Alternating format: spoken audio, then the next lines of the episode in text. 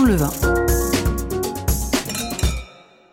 Bonjour, je m'appelle Béatrice Dominé je suis l'œnologue de Divine.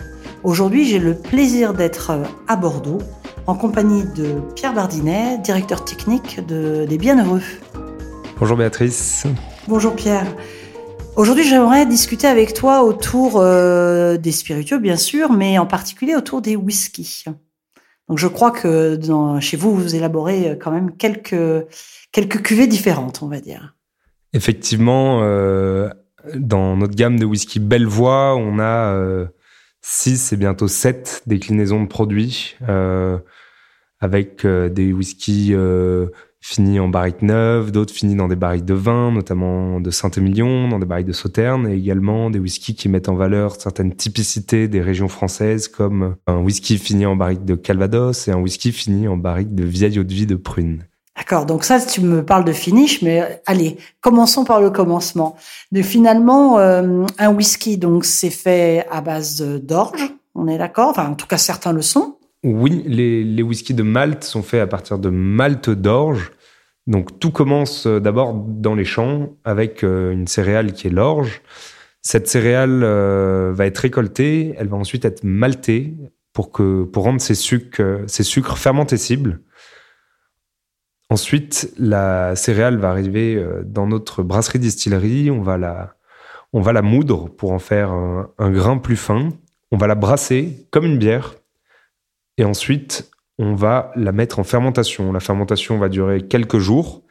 Et à l'issue de cette fermentation, on obtient ce qu'on appelle une bière à distiller, qui est à peu près entre 8 et 10% d'alcool.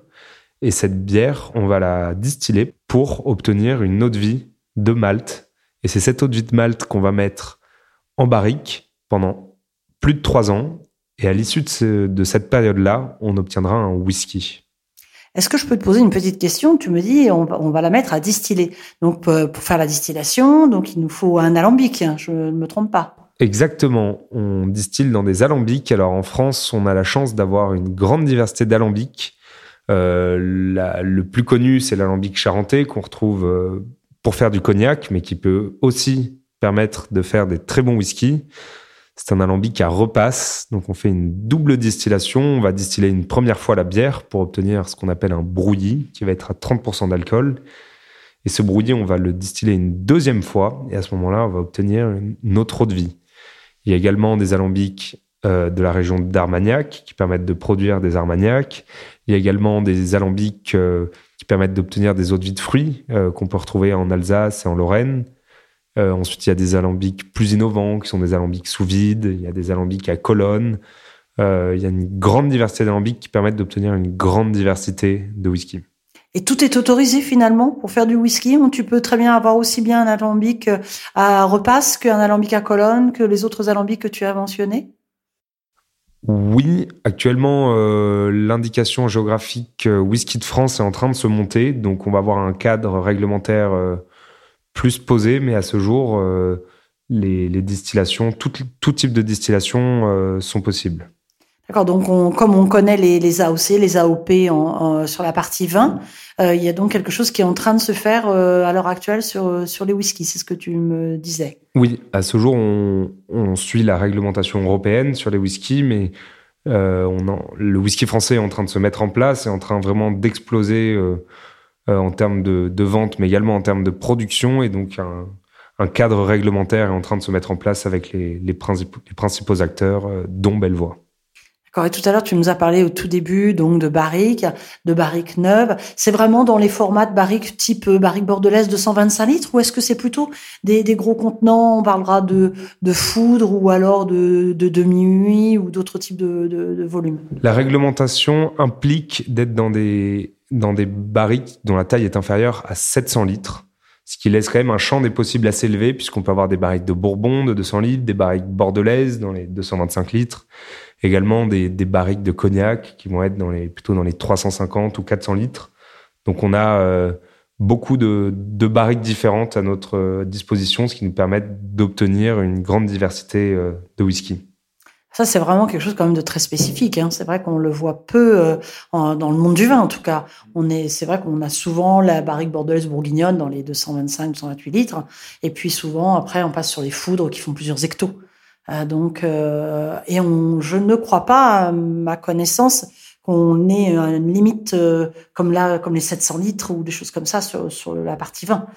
Sauf si évidemment on dit doit être élevé en, en fût de chêne et euh, et encore que je, c'est quelque chose qu'il faudrait qu'on on regarde de nouveau. Je ne suis même pas 100% sûr, vous voyez, de, de, cette limite en volume, mais je crois que c'est la première fois que j'entends dire euh, de cette grande diversité. Euh, de, de, de barriques et puis surtout d'origine, hein, puisque c'est vrai que tu nous parles de vieille eau de vie de prune, tu nous parles de Calvados, tu nous parles de, euh, de Sauterne, c'est quand même euh, très différent tout ça.